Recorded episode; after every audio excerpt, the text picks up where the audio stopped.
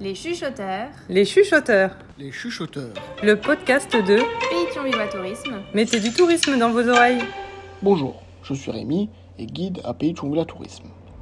Aujourd'hui, dans cet nouvel épisode des chuchoteurs, je vais vous parler du crash du B-17 G31560.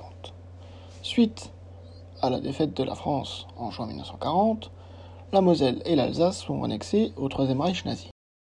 Un des tournants de la Seconde Guerre mondiale est l'entrée des États-Unis d'Amérique, suite à l'attaque japonaise sur la base de Pearl Harbor le 7 décembre 1941. C'est le début d'un conflit mondial. L'année 1942 est marquée par des victoires alliées, et la Main, Midway et Stalingrad. C'est un deuxième tournant dans ce conflit mondial. Sur le front européen, l'arrivée des Américains dans cette guerre augmente le nombre et l'intensité des aériens sur l'Allemagne nazie. Des dizaines de missions survolent la région de Chongqing.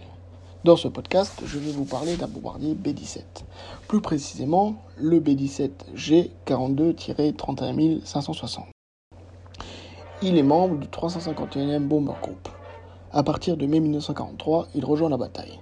Mais qu'est-ce qu'un B-17 Dans le but de moderniser sa flotte de bombardiers, les ingénieurs militaires américains conçoivent un bombardier quadrimoteur. Le premier prototype décolle en juillet 1935. La production débute quelques années plus tard.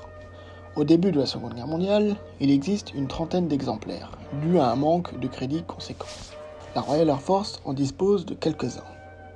Le B-17 connaît son baptême du feu sur le front européen. Doté d'un rayon d'action conséquent, il peut être utilisé pour des bombardements stratégiques sur des sites industriels ennemis. Mais il ne peut pas être escorté et protégé par des chasseurs. Il est la cible des chasseurs ennemis. Pour y remédier, différentes versions vont être créées. Le dernier modèle est le B-17G, en septembre 1943. Il est armé de 13 mitrailleuses, à l'arrière, à l'avant, sur les flancs, au-dessus et en dessous. C'est de ça que son surnom lui vient, Flying Fortress, en français la forteresse volante. Ce bombardier est utilisé sur différents théâtres d'opération. Pacifique, Europe ou encore Afrique du Nord. Différentes versions vont être produites comme des B-17 pour des patrouilles maritimes et la lutte anti-sous-marine. Pendant la Seconde Guerre mondiale, près de 12 700 B-17 sont produits. C'est un des avions les plus connus de ce conflit. Voici sa fiche technique. Il fait 22,8 mètres de long, 31,8 mètres d'envergure et 5,8 mètres de hauteur. Il peut atteindre une vitesse maximale de 483 km/h et 10 670 mètres d'altitude. Son rayon d'action est de 2980 km. Il est armé de 13 mitrailleuses Browning de 12,7 mm et il transporte 7985 kg de bombes. Son équipage est composé de 10 hommes, un pilote et un copilote, un bombardier, un navigateur, un mécanicien, un opérateur radio et 4 mitrailleurs. Il est motorisé par 4 moteurs White de 1200 chevaux chacun. Vous êtes toujours là? Fini le blabla technique. Prêt à rentrer dans l'histoire? Voici la journée du 8 septembre 1944. Très tôt le matin, le B-17 numéro 31560 décolle de la base de Paulbrook en Angleterre. Au total, c'est une armada de 1070 bombardiers et de 349 chasseurs Mustang et P-38. Leur objectif du jour sont les sites industriels allemands de Ludwigshafen, Karlsruhe, Gustavsburg et Kassel. Sa cible est Ludwigshafen et vraisemblablement l'usine BASF. C'est sa 61e mission. L'équipage de la forteresse volante est composé de 9 aviateurs. Le pilote, Georges Schera, le copilote, le roi Swiman, le navigateur, Stéphane Loverd, le bombardier, Richard Mason, l'opérateur radio, Wallace Van Wirt, le mitrailleur de la tourelle dorsale, Dewey Cooper, le mitrailleur de la tourelle ventrale, Edward Jangsack, le mitrailleur latéral, Robert Hagans, et le mitrailleur de queue, Donald Freeman.